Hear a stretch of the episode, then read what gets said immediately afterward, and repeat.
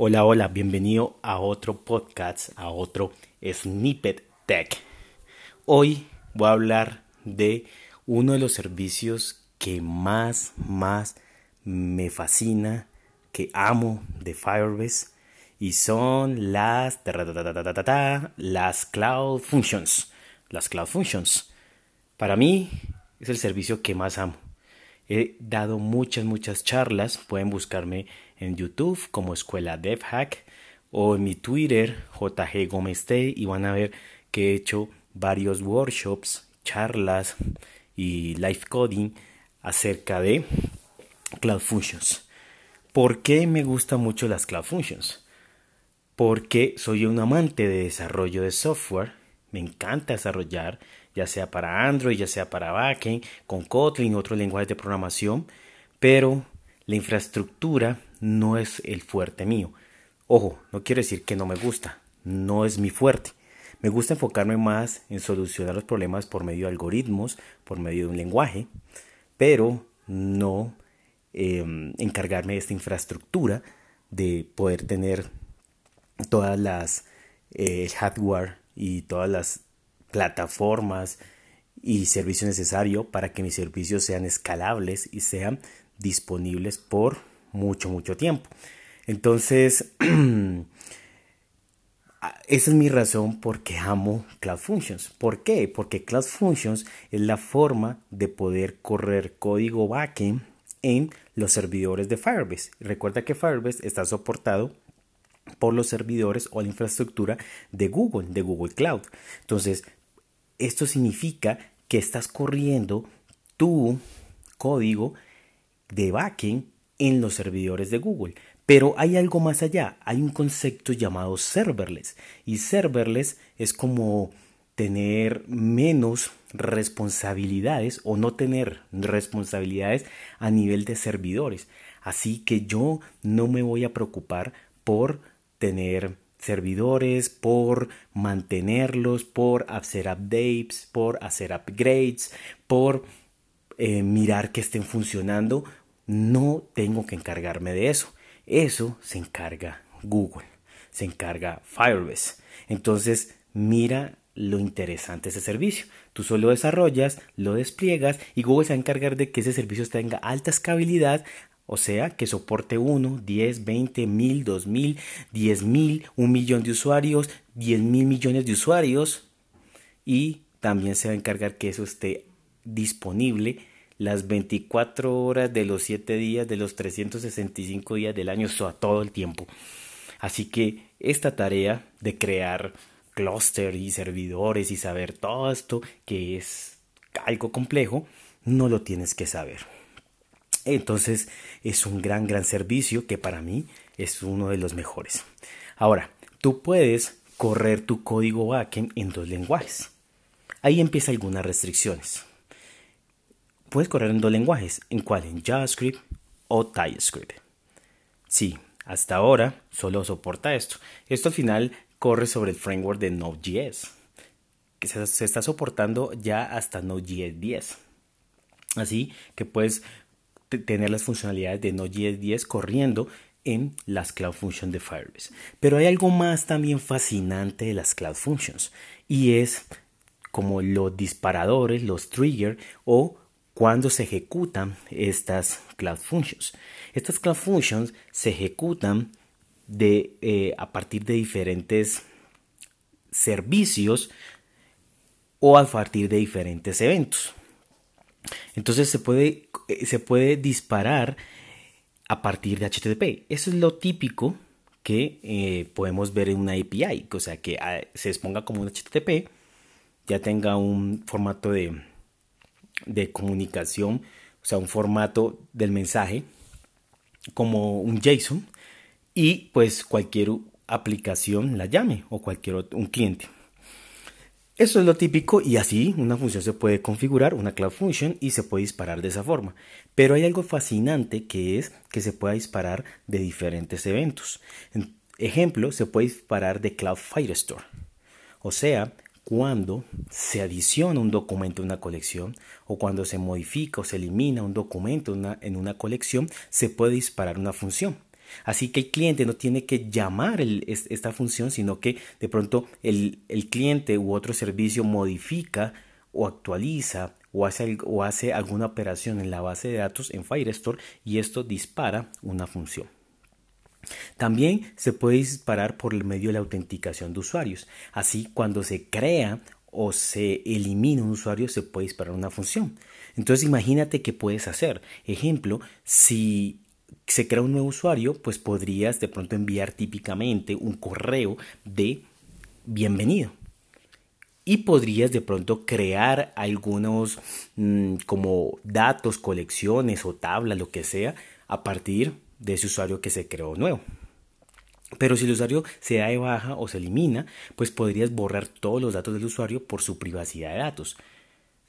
Y mira que esto es un evento que nace a partir, eh, esta función se lanza a partir de un evento que el cliente, o sea, una aplicación móvil, ya sea Android, iOS o una aplicación web, no tiene que llamar directamente este servicio. También se puede ejecutar o disparar una función por las analíticas.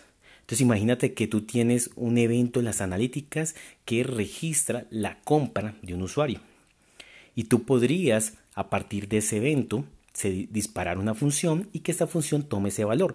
Y esa función, y si ese valor es más de 100 dólares, podrías darle un bono a ese usuario enviándole un correo, un mensaje push, de enviándole un bono del 10% de descuento. Entonces imagina que imagínate que nació esta gran oportunidad que agrega valor a tu negocio a partir de una métrica y esa métrica ejecutó una función. Lo mismo se puede disparar desde Cloud Storage, ejemplo, si sube una imagen, la quieres comprimir o quieres validar si esa imagen es apropiada o inapropiada, lo puedes hacer de esta forma. También se puede disparar como eh, Cloud Poop Sub, o sea, eh, cuando se coloca algo en una cola de mensajería y se usa más para poder hacer como planificación de tareas.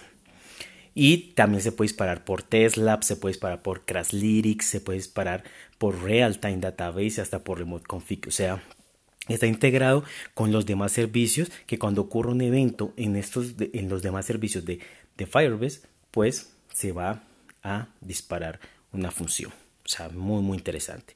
Ahora, ¿qué, qué capacidades claves nos da? Uno es que no tienes que tener o hacer mantenimiento. Es cero mantenimiento. O sea, tú despliegas tu código a los servidores con una línea de comandos. Muy sencillo. Esto también lo puedes automatizar ya que es línea de comandos. Y automáticamente Firebase se encarga de escalar eh, tu hardware con respecto al número de usuarios que están solicitando ese servicio. Fabuloso. Así que no tienes que encargarte de nada de ese tipo de cosas de infraestructura. También tu lógica de negocio, tu código va a estar totalmente seguro. Porque una vez lo despliegas, eso no se puede ver. O sea, tú entras a la consola y no puedes ver el código. O sea, cualquier persona que vaya a vulnerar tu servidor no va a encontrar el código que normal normalmente pasa en un servidor, una máquina virtual. Si colocas una aplicación, pues cualquier persona o hacker va y obtiene esa información y puede hacer algo adecuado o inadecuado con ese código. En cambio aquí es imposible ello. Y lo otro, como te contaba, se integra con todos los demás servicios de Firebase. Preguntarás, bueno, ¿y qué? Y está muy interesante, pero también qué precios tiene. Como muchos productos de Firebase, hay una capa gratuita. Esta, esta capa gratuita para Cloud Function consiste en invocaciones, tiene 125 mil invocaciones al mes. También cobra por, se llega a cobrar por gigabytes, eh, segundos de gigabytes Em, a nivel de, de RAM y tienes 40.000 al mes, o sea, 40.000 segundos. También por segundos de CPU y tienes 40.000 segundos al mes gratuitos. Y si sales, si de pronto desde la Cloud Function estás llamando un servicio que está fuera de la, de la red de, de Google, pues te van a cobrar ello 0.12 por gigabyte transferido. Pero mira que después de esa capa gratuita, que creo que es bastante, pues hay una capa, eh, te van a cobrar muy poquitos centavos, como siempre en, Firebase. De en mi experiencia, este servicio es muy, muy estable a nivel de, de, ejecución. O sea, una vez ya despliegas tu, tu, tu Cloud Function, en verdad he tenido clientes que he desarrollado Cloud Function hace dos, tres años y me han llamado al tiempo y me han dicho, Juanito, que me cambies algo. Y yo voy y verifico y verifico primero que esa función mm, no ha tenido errores. Y también verifico con ellos cómo se ha comportado su aplicación o algo así. Y ellos no han tenido errores que sean de que nazcan a partir de las Cloud Functions. O sea, es muy, muy estable en verdad.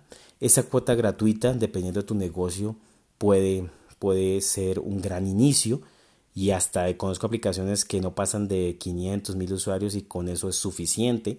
Sin embargo, luego es muy muy económico. Y bueno, y nos brinda todo un conjunto pues de eh, Firebase nos brinda un conjunto de, de herramientas, de CDKs para hacer pruebas, para correr nuestras funciones y emularlas de forma local. Em, entonces hay un ambiente muy interesante ahí para, para poder que los developers podamos eh, desarrollar de una forma fácil, con pruebas y buena calidad las Cloud Functions. Así que pruébalo si no lo has hecho y vas a ver que te vas a enamorar de ese servicio. No es más por este podcast. Gracias por escucharme. Dale like, comparte y nos vemos en otra ocasión. Chao, chao.